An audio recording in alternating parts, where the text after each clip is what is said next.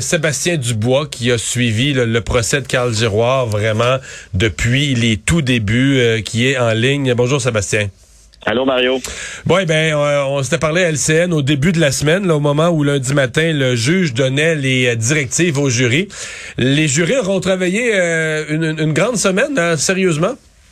Oui, une grande semaine, effectivement, sans trop poser de questions, hein, parce que ça arrive régulièrement hein, quand un jury est séquestré, euh, qu'ils ont des, questions à poser au juge, mais le, jury s'est manifesté au jour 1 parce que euh, on voulait avoir de, des précisions là, sur les chefs d'accusation et sur avoir une copie finalement, transcription des euh, directives du juge et le jury est demeuré muet, donc jusqu'au jour 5, jusqu'à aujourd'hui, donc, où on a prononcé ce, verdict de culpabilité euh, pour Carl Zerroir, qui est coupable, donc, je dirais, sur toute la ligne, hein, euh, des euh, deux accusations de meurtre au premier degré qui pesaient contre lui et des cinq accusations de tentative de meurtre.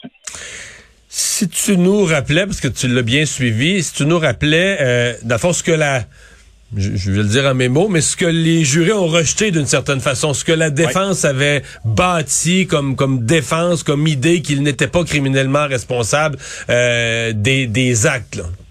Oui, ben, il faut le rappeler d'abord, le jury en est venu à une décision unanime. Ça, c'est important de le de le repréciser. Et la première chose, le premier élément au fond euh, où le jury devait se, se prononcer et s'entendre, c'est sur la non-responsabilité criminelle euh, de, de Carl Géroir. C'est-à-dire que est-ce qu'on déclare Carl Géroir non criminellement responsable des gestes posés le soir du 31 octobre pour cause de troubles mentaux? Alors, on comprend aujourd'hui que le jury a écarté euh, cette cette, euh, cette option-là, ce verdict-là, et en est venu donc à ce, verdict de, meurtre au premier degré et euh, l'accusant aussi de ces euh, cinq accusations de, tentative de meurtre.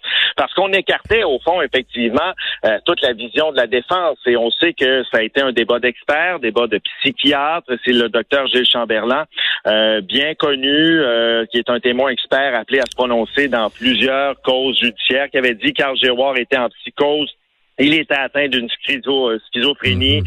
Euh, C'était des, des, des, idées délirantes grandissantes et que Giroir, finalement, était pas conscient, était pas capable de faire la distinction entre le bien et le mal le soir du 31 octobre 2020. Alors, le jury n'a pas cru à cette version-là. On est allé davantage, donc, avec euh, ce qu'a présenté en preuve la couronne, avec euh, les propos délibérés là, et la préméditation des gestes opposés. Et Sébastien, les, familles des victimes et aussi les, euh, les, survivants, là, parce qu'il a, fait des blessés, euh, bon, on a vu le son, sont évidemment soulagés euh, du, du verdict, mais ils ont ils ont suivi ce procès-là de près, hein, où je me trompe? Pour certains de plus près, pour d'autres d'un peu plus loin. Euh, je t'explique, Mario, entre autres, Marie-Claude Veilleux, elle, on l'a vu à tous les jours des procédures. Il y a eu 17 jours de procès, 21 témoins entendus. Marie-Claude Veilleux, c'est la belle-sœur de Suzanne Clermont. Et elle, ce qu'elle est venue raconter là, euh, au, terme du, du verdict aujourd'hui, parce que c'est la première fois qu'elle s'adresse de façon officielle aux membres des médias, elle a dit, je me suis fait vraiment un devoir d'être là. Oui, je suis soulagée mais j'avais besoin de comprendre.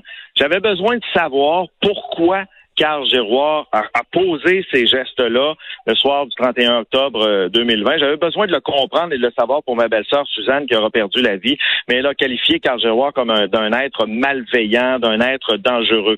Tu parlais de victimes, Lisa Mahmoud aussi. Lisa Mahmoud, elle a été attaquée, elle était ce soir-là, souvenons-nous, avec son ami Pierre Lagrevol. Ils ont été attaqués après François Duchesne. François Duchesne qui aura perdu la vie. Ils étaient ensemble, ça devait être une belle soirée. Ils prenaient des photos le soir de l'Halloween dans le Vieux-Québec et ils ont été attaqués par Carl Gérois. Et Lisa Mahmoud, elle est venue témoigner en cours de procédure. Elle avait été blessée à une main, à un avant-bras, à une épaule également euh, par des coups de, sabre. Et, ce qu'elle avait dit, ça a été difficile pour moi de, raconter mon histoire euh, devant le tribunal, de raconter mon histoire en cours. Elle, Lisa Mahmoud, a été présente une seule journée durant les procédures. C'est la journée où elle a dû témoigner. Ensuite, elle était, euh, elle a été absente, mais elle tenait à être ici aujourd'hui pour le prononcer du, du, du verdict. Oui, elle est soulagée. Elle dit, je vais être davantage soulagé, je vous dirais, lorsque la peine sera prononcée.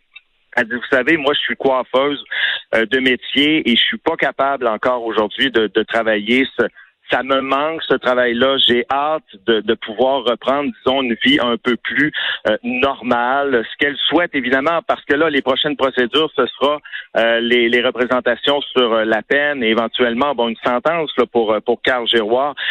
mais elle s'attend, elle voudrait donc une, une peine maximum. Et elle nous a dit, entre autres, Mario, j'ai échangé un regard avec Carl Giroir. Je tenais à échanger un regard avec lui et je suis satisfaite hmm. finalement du verdict aujourd'hui.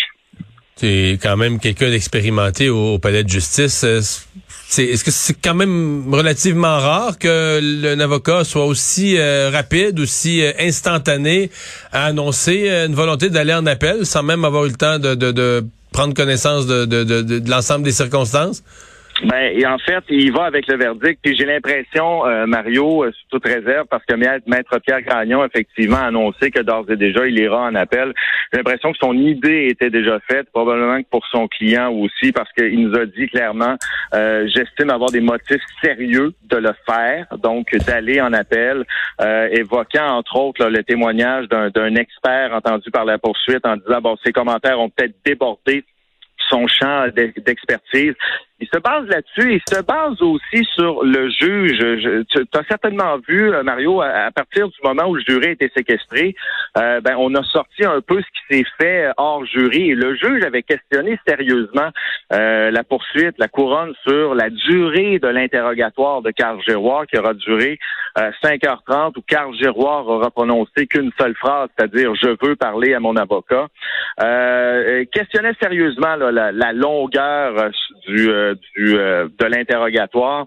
Et, j'ai l'impression que ça aussi, ça pourrait euh, peser dans la balance, dans les motifs de poursuite. Mais à tout le moins, le maître Pierre Gagnon a dit qu'il sera plus précis et plus clair là, justement sur les motifs qui vont l'amener à porter cette, euh, ce, verdict en appel. Rapidement, pour vous dire évidemment que le procureur de la Couronne, Maître François Godin, qui est venu aussi s'adresser aux médias, a dit, je suis très heureux, évidemment, ça, ça, démontre la thèse qu'on a présentée là, durant tout le procès. On est aussi heureux, évidemment, pour les familles des victimes, si ça peut euh, aider là, à mettre un baume là, sur, euh, sur les plaies.